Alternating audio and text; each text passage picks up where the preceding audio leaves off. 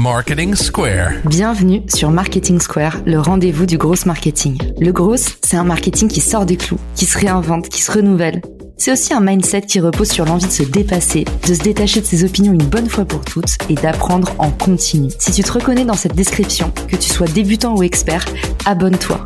Ce podcast va devenir ton meilleur allié. Ce podcast est rendu possible par Richmaker, la plateforme que j'ai lancée pour permettre enfin aux marques de monter des partenariats qui fonctionnent. Identifier un partenaire stratégique, faire le plein d'idées de partenariat et surtout performer ensemble et collectivement. Si cette vision vous parle, rendez-vous sur richmaker.com et bon épisode.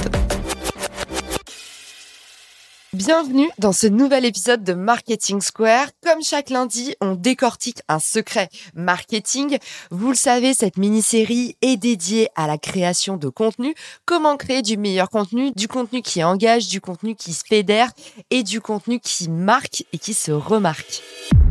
Ensemble, on a vu dans l'épisode 1 comment trouver son positionnement. On avait un épisode 2 qui nous a permis d'identifier comment faire de l'audit plus facilement sur les réseaux sociaux épisode 3, on a décidé de s'attaquer à la définition des objectifs et j'avais commencé à vous introduire la notion d'indicateur de suivi, c'est-à-dire quelles sont les métriques que vous allez pouvoir suivre pour comprendre si votre objectif a été atteint ou pas. Les conseils que je vous donnais dans l'épisode d'avant, c'était de prioriser et de choisir d'identifier votre North Star Metric, c'est-à-dire un objectif prioritaire. Dans cet épisode, je vais vous dérouler tous les types de KPIs, donc les Key Performance Indicators, tous les indicateurs de suivi que vous pouvez traquer par type d'objectif poursuivi. Cet épisode sera un petit peu votre botte secrète tout au long de votre vie de marketeur pour vous souvenir qu'un objectif a mille façons d'être atteint. Mais aussi pour que vous n'oubliez pas de traquer une ou deux métriques supplémentaires pour être sûr d'avoir suffisamment de granularité dans votre analyse. Je vous mets dans les ressources de l'épisode les trois derniers volets. Et tout de suite, on passe à quel KPI traquer en fonction de ses objectifs.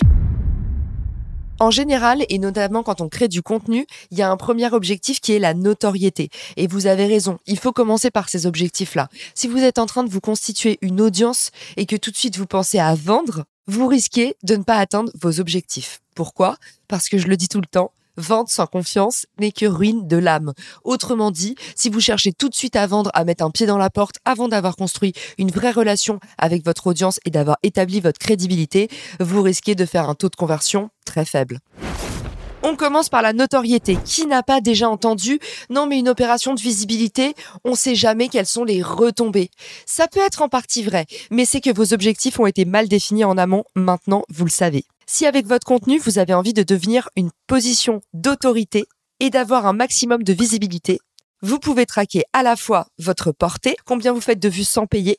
Vous pouvez comparer ça éventuellement, bien sûr, avec votre portée payante, notamment si vous avez fait un petit boost publicitaire sur ce même poste. Quand on parle de portée, il y a un terme qui d'ailleurs est confusant, c'est les fameuses impressions.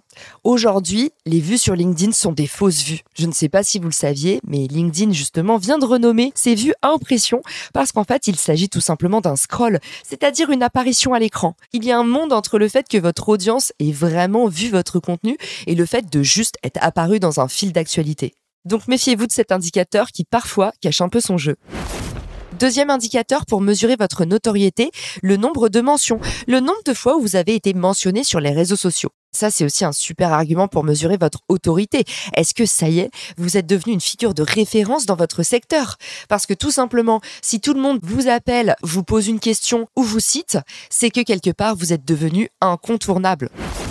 Vous pouvez aussi traquer le nombre de sollicitations que vous recevez en message privé.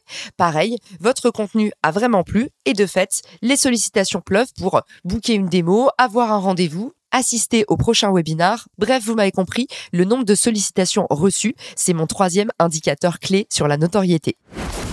Ensuite, un bon indicateur de notoriété, ça peut être aussi le taux d'engagement sur vos posts. Parce que quelque part, plus les gens vous connaissent, plus les gens vous reconnaissent, plus les gens vont vous soutenir avec de l'engagement en étant moins exigeants.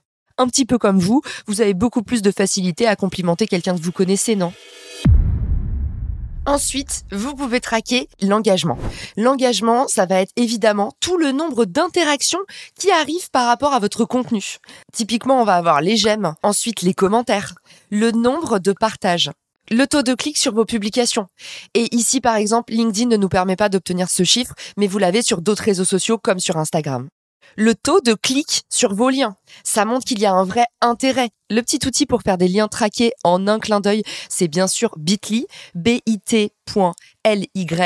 L'application Chrome vous permet en un clin d'œil de générer des liens traqués à partir de n'importe quel site. En gros, vous allez sur n'importe quel site, vous cliquez sur votre application Chrome Bitly juste en haut de votre écran et paf, il vous génère un lien traqué. Sixième indicateur pour moi, le nombre d'interactions totales. Septième indicateur, quel est votre taux d'engagement?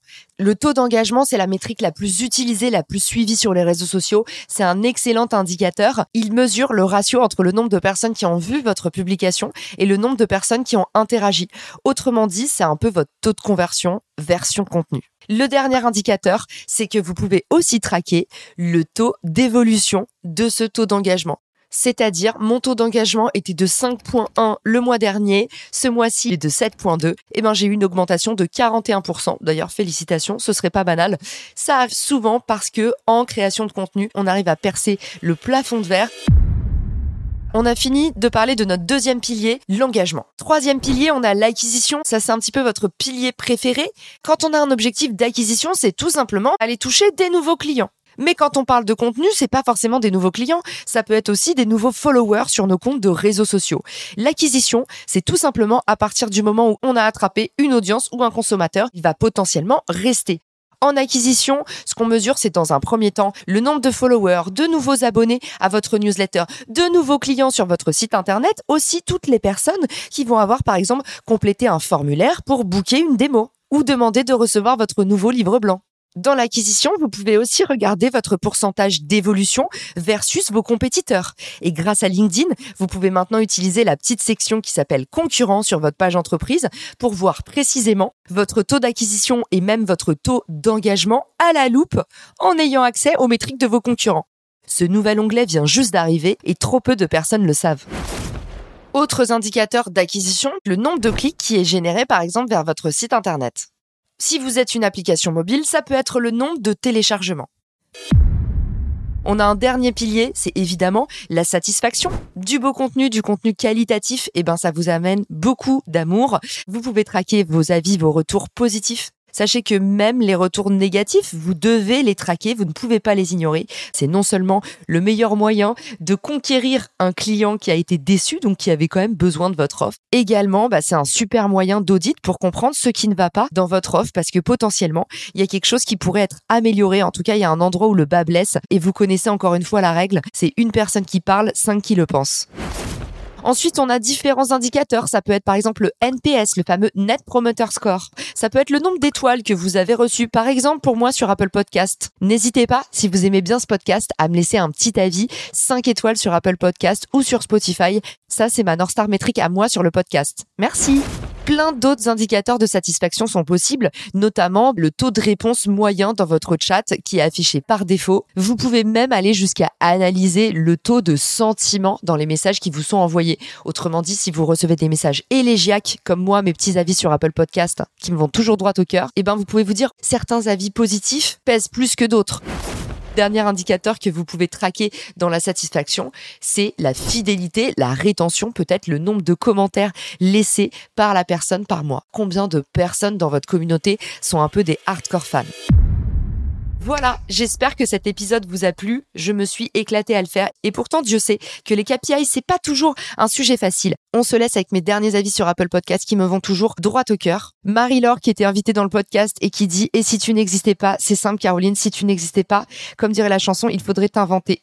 On a aussi Gaoming qui avait déjà laissé un commentaire. Caroline, j'adore l'épisode 149 et tu peux mettre dans ton journal de fierté que tu m'as accompagné tous les matins sur ma route du travail et tu rends ma journée géniale. Merci. Merci beaucoup, Mine. Ensuite, on a Marline qui dit, je surkiffe ton podcast. Je me lance sur Insta et YouTube alors je me régale avec des infos. Merci pour ton travail. Ce mois-ci, c'est Marlène qui gagne le dîner. On va dîner ensemble quand tu veux, Marlène, sur Paris dans les prochains mois. Et puis, bah, n'oubliez pas, ce sera peut-être votre tour la prochaine fois. Laissez un petit avis sur Apple Podcast. Si vous n'avez pas d'iPhone, vous l'empruntez à votre mari, votre sœur ou vos potes. Dans tous les cas, chaque voix compte. Je vous remercie de votre écoute. J'ai hâte de vous lire sur les réseaux sociaux et je vous dis à très vite dans le podcast. Ciao Si cet épisode te plaît, tu peux le partager en me taguant ou lui laisser 5 étoiles sur Apple Podcast. Marketing Square.